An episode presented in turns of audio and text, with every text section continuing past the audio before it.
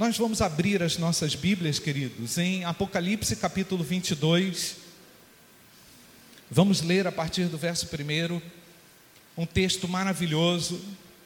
Esse texto é, chamou muito a minha atenção diante da peça de teatro que foi apresentada aqui a semana passada, no aniversário da igreja, quando todos nós fomos desafiados a repensar algumas coisas dentro de nós para que não caiamos naqueles problemas que foram identificados por Jesus àquelas sete igrejas lá do Apocalipse, né? E olhando para esse texto, vamos ler primeiro, né, irmãos? Você está aí, no, tá aí na, tá aberto aí? Amém? Último capítulo. E mostrou-me o rio puro da água da vida, claro como cristal, que procedia do trono de Deus e do Cordeiro. No meio da sua praça, e de uma e da outra banda do rio estava a árvore da vida, que produz doze frutos, dando seu fruto de mês em mês, e as folhas da árvore são para a saúde das nações. E ali nunca mais haverá maldição contra alguém e nela estará o trono de Deus e o do Cordeiro, e os seus servos o servirão. E verão o seu rosto, e na sua testa estará o seu nome, e ali não haverá mais noite, e não necessitarão de lâmpada, nem de luz do sol, porque o Senhor Deus os alumia e reinarão para todo sempre. A igreja diz amém. E disse-me estas palavras, são fiéis, e disse-me: Estas palavras são fiéis e verdadeiras. O Senhor, o Deus dos santos profetas, enviou o seu anjo para mostrar aos seus servos as coisas que em breve hão de acontecer. Eis que presto venho, bem-aventurado aquele que guarda as palavras da profecia desse livro. E eu, João, sou aquele que vi e ouvi estas coisas, e havendo-as ouvido e visto, prostrei-me aos pés do anjo que mais mostrava para o adorar. E disse-me: Olha, não faças tal, porque eu sou conservo teu e de teus irmãos e os profetas e dos que guardam as palavras desse livro. Adora a Deus. Podemos repetir essa frase, irmãos? Adora a Deus? Adora a Deus. Mais uma vez. Adora a Deus. E disse-me: Não celes as palavras da profecia deste livro, porque próximo está o tempo. Quem é injusto, faça injustiça ainda, e quem está sujo, suje-se ainda, e quem é justo, faça justiça ainda, e quem é santo, seja santificado ainda. Eis que cedo venho, o meu galardão está contigo para dar a cada um segundo a sua obra. Eu sou o Alfa e o ômega, o princípio e o fim, o primeiro e o derradeiro. Bem-aventurados aqueles que lavam as suas vestiduras no sangue do Cordeiro, para que tenham direito à árvore da vida e possam entrar na cidade pelas portas. Ficarão de fora os cães e os feiticeiros e os que se prostituem e os homicidas, os idólatras, e qualquer que ama e comete a mentira. Eu, Jesus, enviei meu anjo para vos testificar estas coisas nas igrejas. Eu sou a raiz e a geração de Davi, a resplandecente estrela da manhã. E o Espírito e a esposa dizem: vem. Podemos repetir, irmãos? Vem. E quem ouve, diga: Vem. E quem tem sede, venha. E quem quiser, tome da graça da água da vida. Porque eu testifico a todo aquele que ouvir as palavras da profecia deste livro, que se alguém lhes acrescentar alguma coisa, Deus fará vir sobre ele as pragas que estão escritas neste livro. E se alguém tirar qualquer palavra do livro desta profecia, Deus tirará a sua parte da árvore da vida e o da cidade santa que estão escritas neste livro. Aquele que testifica estas coisas diz: certamente cedo venho. Podemos repetir, irmãos? Certamente cedo venho. Amém. Ora vem, Senhor Jesus. A graça de nosso Senhor Jesus Cristo seja com todos vós. Amém. Feche seus olhos. Pai bendito Queremos compreender a tua palavra, Senhor. Queremos viver a tua palavra. Somos desafiados agora pela tua palavra, Senhor. Que nenhum de nós aqui se acovarda diante do desafio. Saibamos receber o desafio da tua parte em nome de Jesus. Amém. Provavelmente todos nós aqui corremos o risco de perder o foco.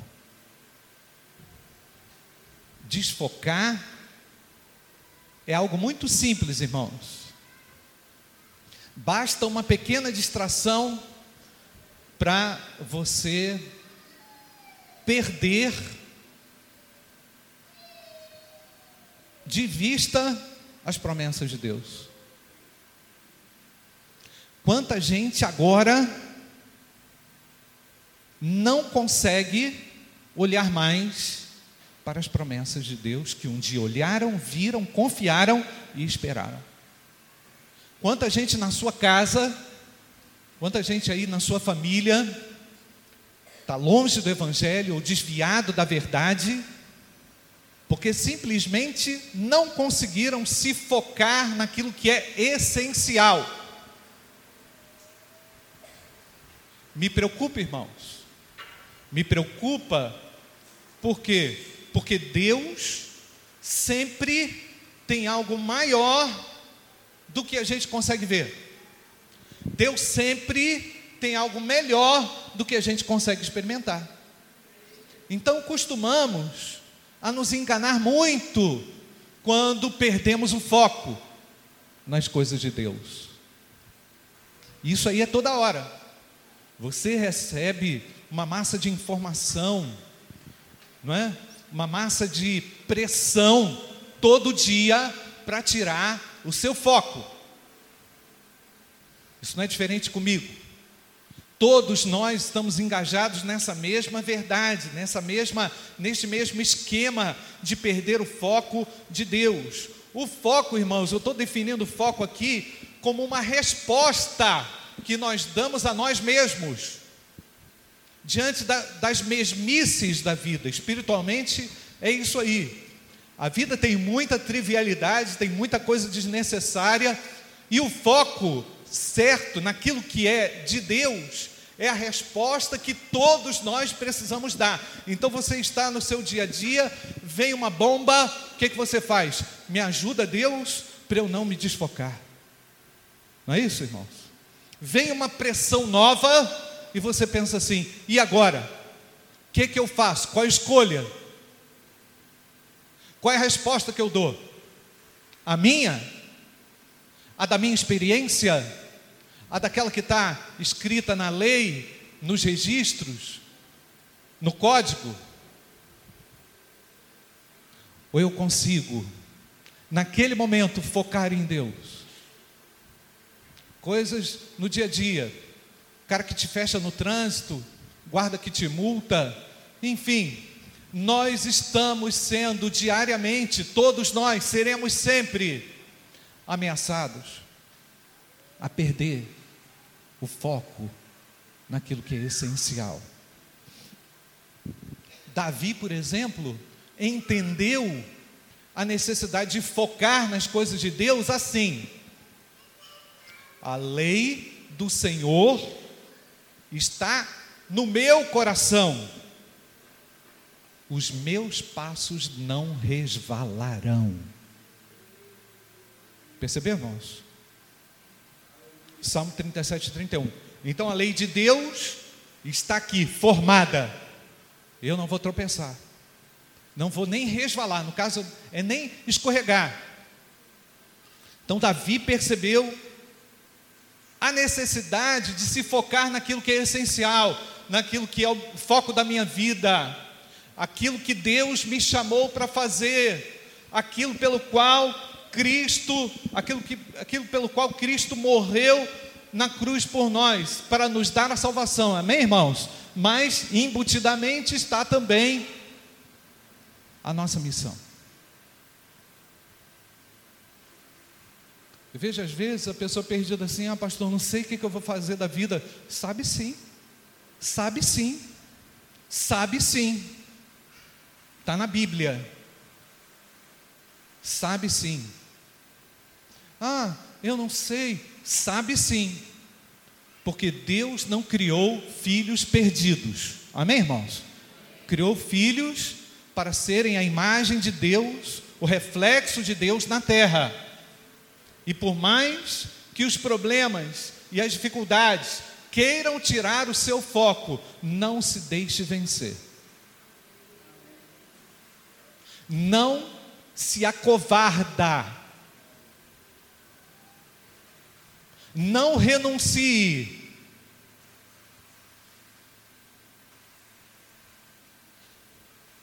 Então, Jesus quis que os seus discípulos o vissem como Deus, por causa disso.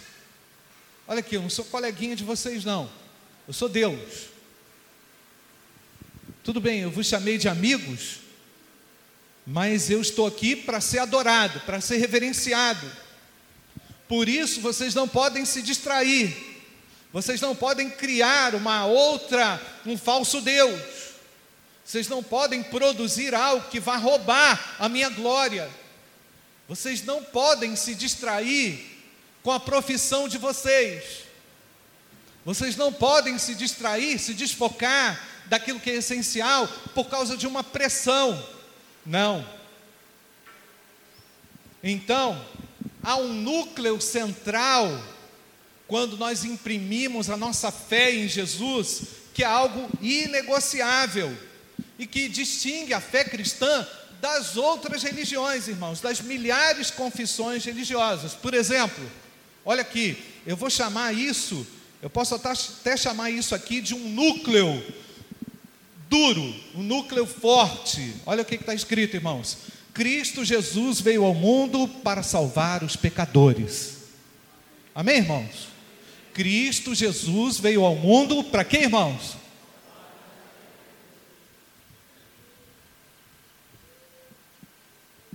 João 3,16, por exemplo. Você conhece isso? Porque Deus amou o mundo, que deu para que todo.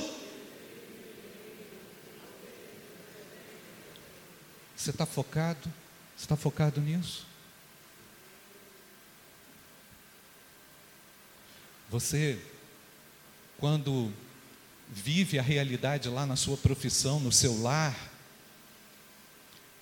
você está com, com os olhos nisso? Tem pessoas que estão muito perto de nós, vivendo um inferno. Não tem paz. Não conseguem enxergar a Deus. Não conseguem perceber a grandeza do reino de Deus. Pessoas que estão distantes e que precisam de cada um de nós. Irmãos, ontem o projeto, não é projeto não, Missão Resgate, que a nossa igreja aqui ajuda, celebrou 30 anos. Eu e o Vitor estivemos lá no culto, né, Vitor? E trabalho com com ex-drogado, irmãos. Trabalho com de resgate de gente de rua. E agora a missão resgate, os irmãos sabem, recebeu da prefeitura lá, a prefeitura pediu para eles apoiarem aquela casa lá no Cidade Nobre. Eu não sei se o irmão Sérgio conhece lá, irmã Simone, aquela casa que tem lá de meninos, aquele abrigo. Então, a missão resgate agora assumiu aquela casa. E tem um desafio aqui, irmãos de abrir uma casa aqui no Bom Retiro. Aí a gente olha, qual é o nosso foco? Qual é o meu foco? Onde é que eu estou investindo tempo, dinheiro, esforço, oração? Eu tenho que responder para Deus. Ah, pastor, mas aqui esse problemão que agora eu estou envolvido. É verdade, irmãos. Você está envolvido, eu estou envolvido, todos nós estamos envolvidos. É um vento, não é verdade, irmãos? Bate um vento, querendo nos tirar a essência desse núcleo duro, forte, rígido. Então o crente pode perder o foco, pastor? Não deveria, mas alguns perdem. E a igreja fica chata, o evangelho fica chato, tudo fica uma mesmice Nada motiva mais esse sujeito, por mais que você fale, você não consegue, porque o foco dele é outro. O foco dele ou é ganhar dinheiro, ou é sair no Instagram, receber 10 mil é, curtidas. O foco dele é outro. O foco dele é outro. Não estou julgando ninguém, mas as questões periféricas, cuidado elas correm o risco de se tornarem as principais. Quer ver, por exemplo, estamos em obras, né? Mas será que não tem mais nada para fazer além da obra? Entendeu, irmãos? Entendeu? Estamos focados na obra. Ora, mas isso não pode ser maior do que o núcleo duro. O camarada tem aqui, está no louvor, Luizinho e Joyce, mas ele está mais preocupado com a voz dele do que com o resultado que é alcançar vidas. Está certo isso? Tudo bem, vai aprimorar a voz, vai tocar bonito, vai fazer bonito, mas e aí? Você entende? Por vezes, queridos, nós nos distraímos e nos desfocamos daquilo que é a nossa essência. Certa vez ouvi de um membro da igreja eu fui, faz, fui fazer uma série de conferências lá em Mantena. Não vou falar com a igreja, não, senão você vai descobrir. Lá em Mantena, é longe, tá, irmãos? Saí de Itajubá até Mantena, 800 quilômetros. Viajei dois dias, quase. Quando cheguei lá, estava quebrado assim, todo. Fiquei na casa do, do irmão lá. A irmã começou a contar os problemas do pastor para mim. Entendeu? Como é que é? Sabe como é que é? Ô minha irmã, me deixa na paz aqui. Eu tenho que me concentrar para pregar. Não, pastor, porque o nosso pastor. Entendeu? Aí ela chegou e falou assim para mim: Ó, oh, o pastor agora tem um sítio. E ele fica lá catando laranja o dia inteiro. Fica lá plantando mandioca o dia inteiro. Tipo assim, entregou o pastor para mim, né?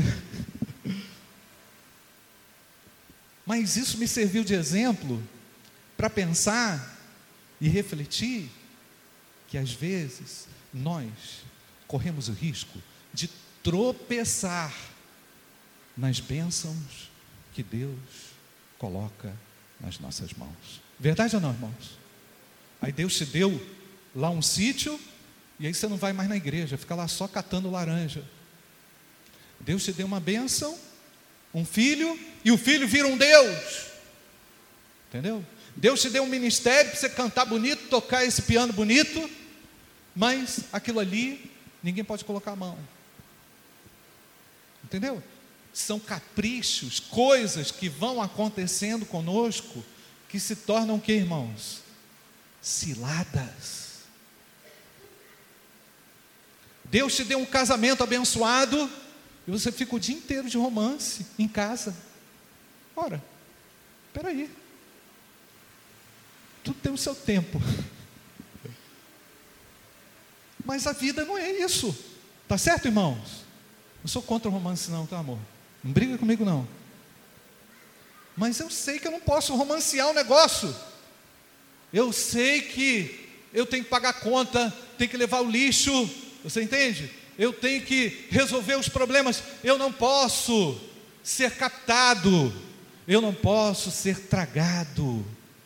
Eu não quero ser tragado. Você diz amém para isso ou não, irmãos?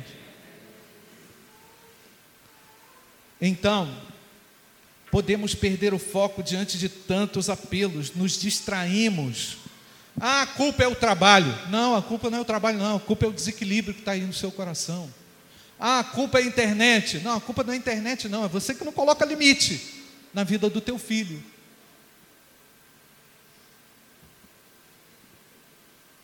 Ah, a culpa, você está entendendo? A gente vai querendo sair do cenário, mas tem coisa que a gente não quer enxergar, não quer ver por causa da distração. O teu casamento não é o culpado, mas se não tiver cuidado, você pode perder o sentido espiritual. Por que, que eu estou casado? Aí o cara olha um belo dia para a mulher e fala assim: Não gosto mais de você, não quero mais você. Uai, Perdeu o sentido, o significado do casamento? Perdeu o sentido pelo qual você vive? Ah, não vou mais à igreja, não vou dedicar mais o dízimo. Perdeu o sentido, perdeu o foco. Nós temos um problema sério com isso, irmãos. Todo dia, o Satanás está tentando você, a carne está tentando você, colocando o laço no teu pé, para você travar. Mas aqui nessa manhã nós queremos dizer ao Senhor: maior é aquele que está em nós, amém, irmãos? Não dá asa para isso, não dá brecha.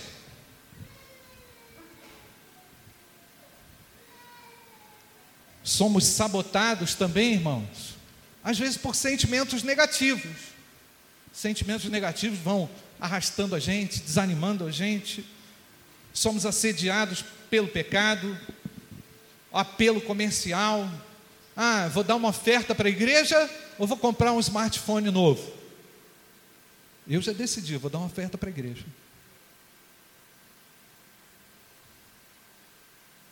O que, que eu vou fazer? Vou no culto, um calor desse, aquela igreja fervendo lá, ou vou no clube? Entendeu? Tomar um banho de piscina. Vou ficar aqui em casa assistindo o culto da igreja tal, tal, tal pela internet com ar-condicionado deitadinho aqui com suco de laranja? Ou vou ter comunhão com os meus irmãos na igreja? É uma tentação, não é, irmãos? É, porque tem lá um monte de igreja. Você liga o ar, deita assim, nossa, estou no céu. Não está não. Está não. Tanta conveniência, tantas coisas que assediam e nos afastam dos princípios de Deus. Quer ver? A gente tem medo de escassez. Então o que, que a gente faz? Não dá o dízimo. Ah, não. Não vou mexer lá porque aquele dinheiro lá é para isso, para aquilo, para aquilo. Ou então economiza assustadoramente, não compra nenhuma bala. Pode comprar uma bala. Não flexibiliza, porque tem medo da escassez. É controlado pela escassez, tem medo da fome. E aí nos esquecemos que Jesus que com cinco pães e dois peixes foi capaz de multiplicar e alimentar uma multidão, amém, irmãos? Esquecemos das promessas de Deus, perdemos o foco, somos controlados pela economia, pelo medo da escassez. Outro exemplo, temos medo de morrer, aí nos esquecemos que aquele que nele crê, ainda que esteja morto, viverá. Promessas de Deus. Ah, estou com medo de morrer. Mas diz na Bíblia, Jesus falou que aquele que nele crê, ainda que esteja morto, vai viver. Percebe, irmãos? As promessas de Deus, quando o indivíduo está desfocado, elas perdem um sentido, né? elas vão se tornando ralas, não são mais norteadoras para a nossa vida. Ah, é, esse versículo está na Bíblia, mas o cara está longe, porque perdeu o foco. Trabalhamos para garantir o futuro, uma boa aposentadoria, uma boa casa, um bom carro, uma poupança, e nos, e nos esquecemos de, de buscar o reino de Deus e a sua justiça.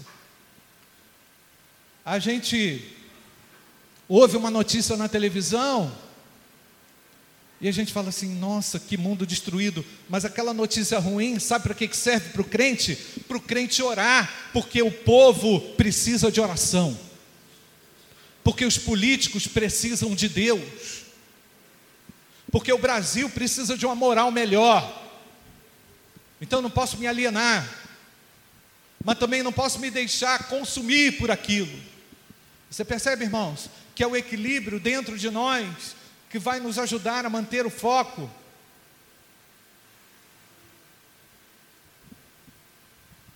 Na história dos discípulos, eles quase, quase perderam o foco. Não sei se os irmãos lembram. Os discípulos estavam numa sala, preocupados porque Jesus tinha morrido, não é isso? E aí Jesus aparece no meio da sala, é? passa ali pela parede, entra no ambiente, o que que que, que Jesus fala para os discípulos, irmãos? Primeira coisa que ele fala, o que, que é? Pai seja convosco. Pai seja convosco. A própria presença de Cristo era a garantia de que seus corações não precisavam ficar o que? Atribulados. Pai seja convosco. Fala isso para a pessoa que está do seu lado. Pai seja convosco. Pai seja convosco. É isso que Jesus quer. Final de ano, irmãos, é muita preocupação. É muita preocupação. Eu vejo. Ah, mas esse ano eu não tenho dinheiro para comprar o tender. E daí? Frita um ovo, irmão. Gente, um ovinho frito com bacon, com uma fatia. Minha esposa não deixa, não, irmãos. Eu lembro que uma vez o Vinícius acordou três horas da manhã para fritar um bacon. Você não faz mais isso, não, irmão. Irmãos, coisas que exigem de nós um esforço tremendo, um dinheiro que você não tem, para você mostrar para quem que você tem que ter fios de ovos e cereja sem caroço assim, junto com pernil. Para que isso? Aliás, lá em casa, nós já decidimos, não vai ter, né, Débora? Não vai ter. Ah, tá contra, pastor? Espera aí, não estou radical fundamentalista xiita, não. Não vou explodir bomba, não. Mas, deixa eu falar aqui, irmãos. É uma sobração de comida que ninguém aguenta. Verdade ou não, irmãos? Aí você pensa assim: Parece que eu estou puxando para o meu lado, tá, irmãos? Aí você pensa assim: não vou dar oferta na igreja, né? Mas aí tu compra um pernil. Entendeu? Perdeu o foco. Não posso dar uma oferta missionária, porque tem que fazer aquela mesa para mostrar para todo mundo, tirar foto, colocar na internet. E o teu amigo que está desempregado, tu não chama. Pelo amor de Deus, que contrassenso, que bobeira, que coisa desnecessária, irmãos. É isso, é isso que é o Natal? Perdeu o foco. Perdeu o foco. Vai lá, pega o peru de Natal, vai na rua distribuir, lá na rodoviária. Faria melhor. Irmãos, não estou cortando o Natal de ninguém, tá, irmãos? Você pode fazer sua programação. Eu só estou avaliando e considerando o que nós fazemos fora do foco pode se constituir um grave pecado. Verdade ou não, irmãos? Se eu tiver errado, vocês me podem me chamar ali fora. Mas quando eu olho para textos como esse, do Apocalipse 22, já admoestações como essas, eu fico pensando assim: Jesus está tá dizendo claramente que breve venho, e está todo mundo distraído, e pega todo mundo de surpresa, e pega todo mundo com atitude errada, e pega todo mundo desfocado. Como é que vai ser? Se perdeu. A igreja corre o risco de se perder. Então, os discípulos, aí eu fiquei pensando nisso, mas os discípulos foram chamados para deixar tudo, deixar emprego, deixar família, deixar tudo. Isso não é um desafio, irmãos? Foi um desafio grandioso para ele. Deixa tudo, larga tudo, abandona tudo. Loucura ou não, irmãos? Se fosse hoje, o cara fala assim: esse pessoal aí é doido. Estão tudo aí precisando de emprego, precisando de comida, sustentar a família deles e estão seguindo a Jesus. É isso mesmo? Talvez a gente até considere a decisão de alguns crentes como louca. Obrigado, Rocha. O Rocha lembrou. E não olha para trás. É só para cima e para frente. Obrigado, Rocha. Não pode olhar para trás. Não vai ser digno. Percebe, irmãos? Então, o chamado de Deus é um chamado radical. Verdade ou não, irmãos? Vai ter que deixar alguma coisa para poder focar. Você está entendendo? Não estou dizendo aqui que você tem que deixar o seu emprego hoje, amanhã. Estou falando isso. Mas você tem que deixar algo que vai ajudar você a encontrar Deus no seu dia a dia, encontrar-se com as promessas de Deus na sua história. Por isso que quando a gente foca em Deus, a pessoa fala assim: nossa, aquele cara ali está mudando, aquela pessoa ali mudou. Mudou por quê? Porque agora as coisas temporais são só temporais. O sobrenatural toma conta e o indivíduo é conduzido pelo Espírito de Deus. Amém, queridos? Isso é foco. Significa que agora ele tem foco, o casamento dele tem sentido, a igreja tem sentido, o trabalho recebeu um ressignificado. Eu estou ali por causa de uma missão, tem gente para ser salva. O núcleo duro, que é indiscutível, passou a ser o centro da minha vida. Eu estou aqui para conduzir pessoas a Jesus Cristo. Amém, irmãos? Aí o testemunho do cara melhora, aí o dízimo aparece, aí a oferta aparece. Aí o indivíduo aparece para servir na igreja. Onde é que ele estava? Estava desfocado. Ele não estava no mundo, não. De repente estava até no mundo. Mas ele estava assim, na igreja, mas estava com a cabeça no mundo da lua. Aí Deus traz ele para a realidade e mostra para ele a realidade do céu e infunde nele algo que ele não conseguia enxergar. O que, que é isso, irmãos? O grande amor de Deus por nós.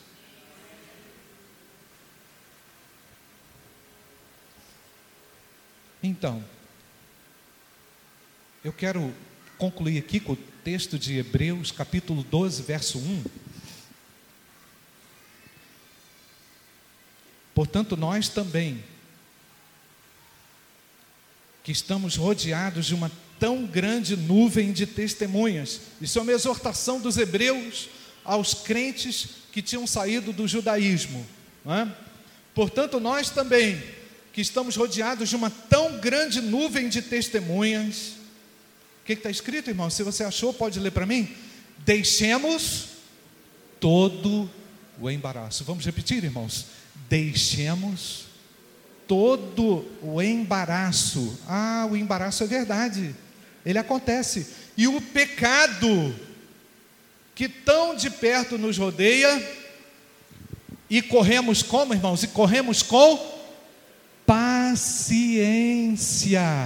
Olha, olha a nuance da Bíblia, irmãos. Olha assim, uma palavrinha esquecida ali que a gente passa direto.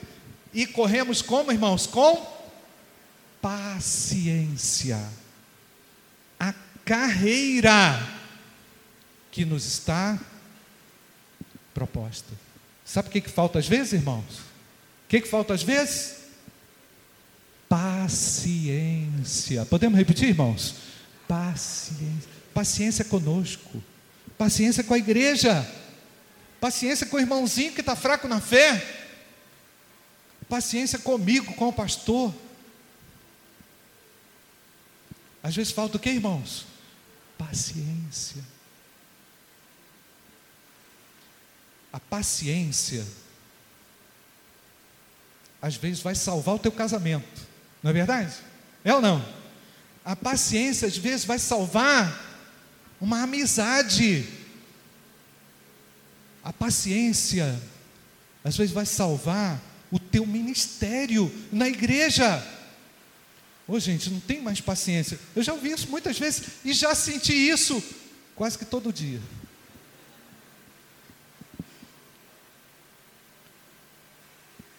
Eu aprendi, aqui o irmão Sérgio comentou uma palavra comigo, que é sobre acabamento. Acabamento é um acabamento mesmo, né, Sérgio? Acaba com a gente. Acaba. Então nós temos que ter o que, irmãos? Qual é a palavra, irmãos? Corramos com paciência. Sabe por quê? Senão você para. Você desanima. Você pula fora. Entendeu, Jaime Júnior? O cara fala assim: Ah, esse meu chefe aqui é um ladrão, é um bandido. Aí você, pá, pede demissão. Depois, como é que vai ser? Você perdeu a sua paciência. Corramos com paciência. Não é correr de qualquer jeito, não. Não pode correr de qualquer jeito. Tem que correr com paciência. A carreira que nos está proposta. Uma grande ameaça aqui, irmãos. Então, Apocalipse, só para fechar, nos apresenta uma mensagem que garante o céu na nossa casa. Amém, irmãos? O céu na minha casa, o céu no meu coração, um céu na minha igreja. O Apocalipse nos apresenta uma mensagem que garante que diante do presente de Deus para os servos, para os salvos, devemos nos santificar, porque vai ficar de fora os cães, os que se prostituíram, os idólatras. Ah, mas eu não sabia que eu estava idolatrando um filho. Opa, cuidado. Ah, eu estava idolatrando a Usiminas e a Usiminas mandou embora. Cuidado. Não reconheceu o meu trabalho de 20 anos? Cuidado. Você de repente está idolatrando algo. Deus é justo e a promessa dele dura para sempre. Não perca o seu foco nas promessas de Deus. Amém, queridos? Nós vamos orar. Feche seus olhos. Chuvas de bênçãos teremos. É a promessa de Deus. Só para a gente lembrar que nós cantamos aqui gotas somente nós temos, chuvas pedimos a Deus. Amém, irmãos? Deus tem grandes bênçãos para você, meu querido. Não perca o foco. Não perca o foco. Ah, mas tudo está ruim lá em casa. Não perca o foco. Ah, mas tudo está ruim lá no trabalho. Não perca o foco. Tudo está ruim lá no meu ministério. O pessoal marca e não vem. Monta escala, os caras furam. Não perca o foco. Não desanima. Então, nós precisamos nos firmar nas promessas de Deus. Feche seus olhos.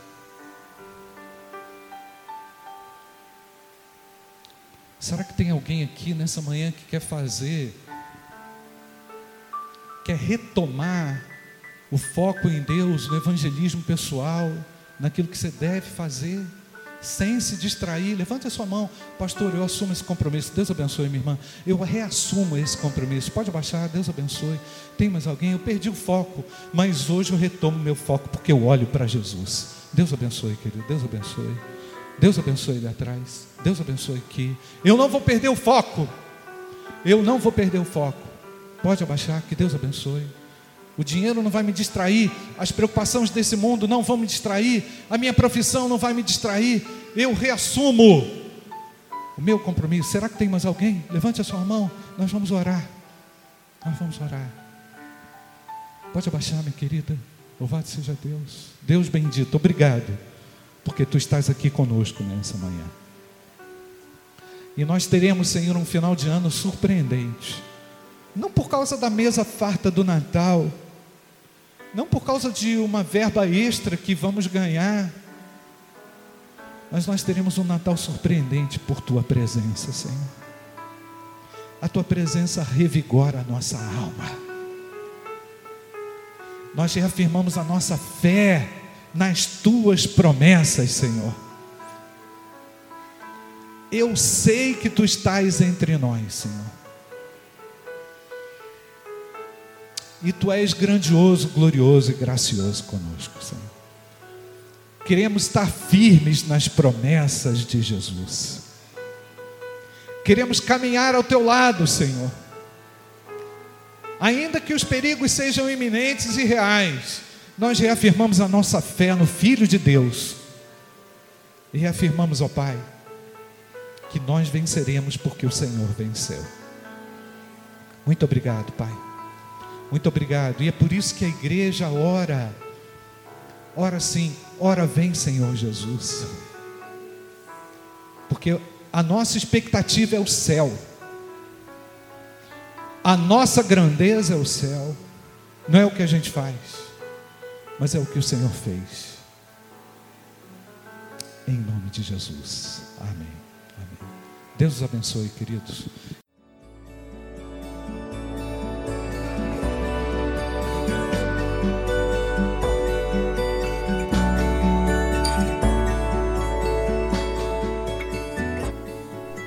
Igreja Batista do Bom Retiro tem plena convicção de que a palavra de Deus é poder para salvar e transformar vidas. Nosso desejo é que essa mensagem tenha alcançado seu coração. Para saber mais sobre quem somos e em quem acreditamos, acesse ibbrpatinga.com.br.